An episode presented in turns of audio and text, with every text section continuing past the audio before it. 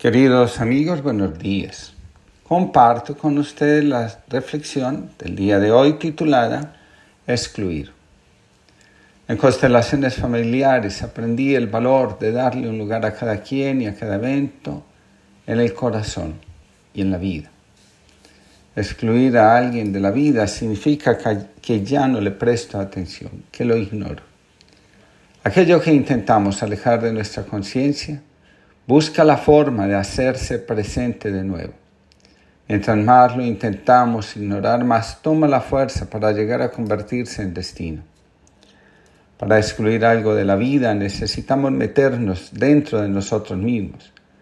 Esta actitud termina siendo perjudicial para el alma, que para poder ser y expresarse necesita salir fuera de sí misma y entrar en contacto con aquellos que la rodean.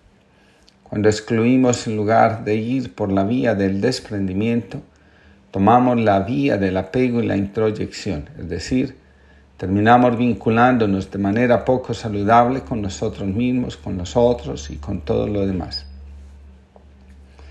Un noble inmensamente rico decidió un buen día que debía contar entre su séquito con un rapsoda que compusiera y cantara himnos y alabanza a su persona. Para ello mandó a contratar al mejor juglar que hubiera en todo el mundo. De regreso, los enviados contaron que, en efecto, habían hallado al mejor rapsoda del mundo, pero que éste era un hombre muy independiente que se negaba a trabajar para nadie. Pero el noble no se dio por satisfecho y decidió ir él mismo en su búsqueda. Cuando llegó a su presencia, observó al juglar que además de ser muy independiente, se encontraba en una situación de extrema necesidad. Te ofrezco una bolsa llena de oros y consientes en servirme, le tentó el rico. Eso para ti es una limosna y yo no trabajo por limosnas, contestó el rapsoda. Y si te ofreciera el 10% de mi fortuna, eso sería una desproporción muy injusta y yo no podría servir a nadie en esas condiciones de desigualdad. El noble rico insistió, y si te diera la mitad de mi fortuna, accederías a servirme. Estando en igualdad de condiciones, no tendría motivo para servirte. Y si te diera toda mi fortuna, si yo tuviera todo ese dinero, no tendría ninguna necesidad de servir a nadie.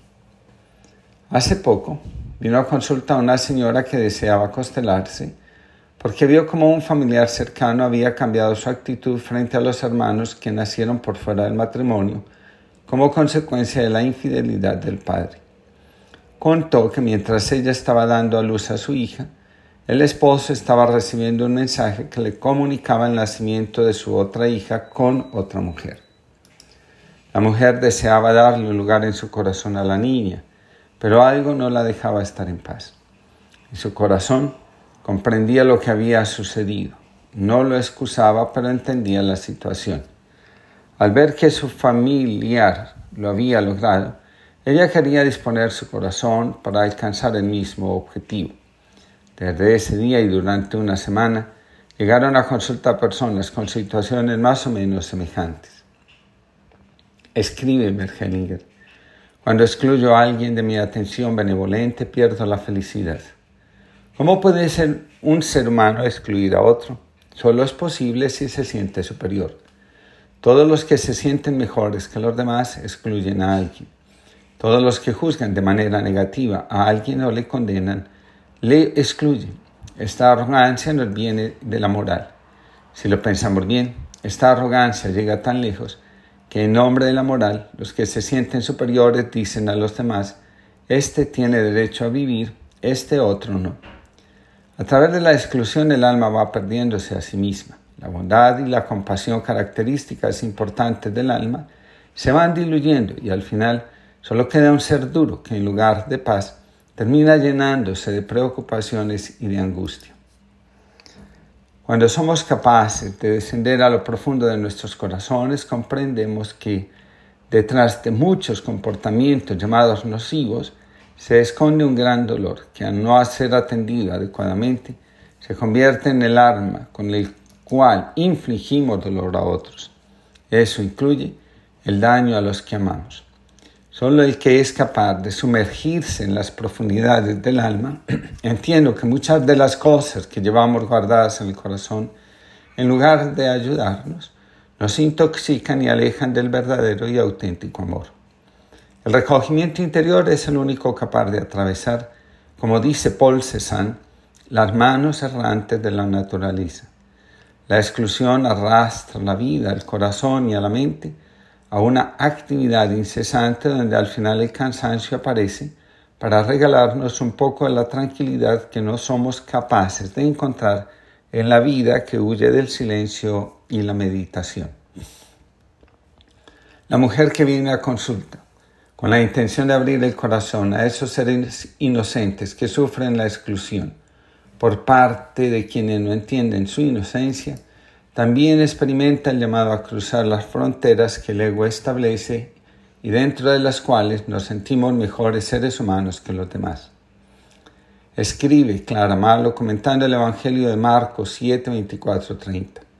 El encuentro de Jesús con la mujer sirofinicia nos puede resultar desconcertante, no solo por la respuesta negativa de Jesús en un inicio, sino también porque no estamos acostumbrados a pensar en Jesús como una persona que, como todos, fue aprendiendo a tomar decisiones y también cambiando de punto de vista, a incluir a otros en el plan misericordioso de Dios. Es admirable la pasión, la convicción y la fe de esta mujer, pero también podemos ver el corazón de Jesús, capaz de escuchar, de abrirse, de dejarse modificar. Gracias a este encuentro fue más allá de lo que había escuchado toda su vida, que solo los de su pueblo eran hijos de Dios. A partir de ahora, veremos cómo camina más allá de las fronteras de Judea y Galilea. ¿Qué fronteras nos sentimos invitados a cruzar? ¿Quiénes son esos otros distintos a nosotros que quizá nos ayudarían a ensanchar nuestros horizontes? Nos creemos con derecho a excluir a los demás porque nos sentimos puros de corazón. Todo aquel que se siente por encima del otro está dejando ver la ceguera que hay en su alma. Justo es solo Dios. Todo lo demás es arrogancia de parte nuestra. Como señalan las constelaciones familiares, la arrogancia es la fuerza que más desorden crea en las relaciones y al interior de los sistemas familiares. El que excluye está revelando la dureza que hay en su corazón. En términos generales, los duros de corazón son seres miedosos que han construido una coraza para que los demás no vean su fragilidad y cuánto menosprecio sienten hacia sí mismos.